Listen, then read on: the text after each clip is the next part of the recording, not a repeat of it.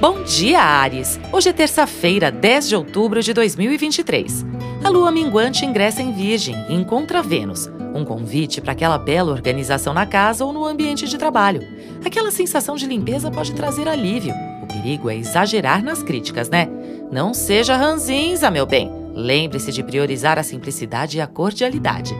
Comece bem o seu dia com o horóscopo astral. A tensão entre Marte e Plutão ainda se faz presente no céu. Como tem passado esses dias? Tá tranquilo? Você pode explodir, mas prefira explodir sozinho, socar o travesseiro se for o caso. Mas não vá arrumar briga com ninguém, porque o clima pode esquentar além da conta. Na lua minguante, é sempre bom refletir sobre o que pode ser deixado para trás. O céu pede que abra mão do controle, com mais flexibilidade, sem alimentar disputas. É preciso coragem para mergulhar mais fundo em si mesmo, sem agir de forma agressiva ou reativa, inconsciente. Guerreiros conscientes reconhecem suas sombras e escolhem a luz. Hum, falei bonito agora, hein?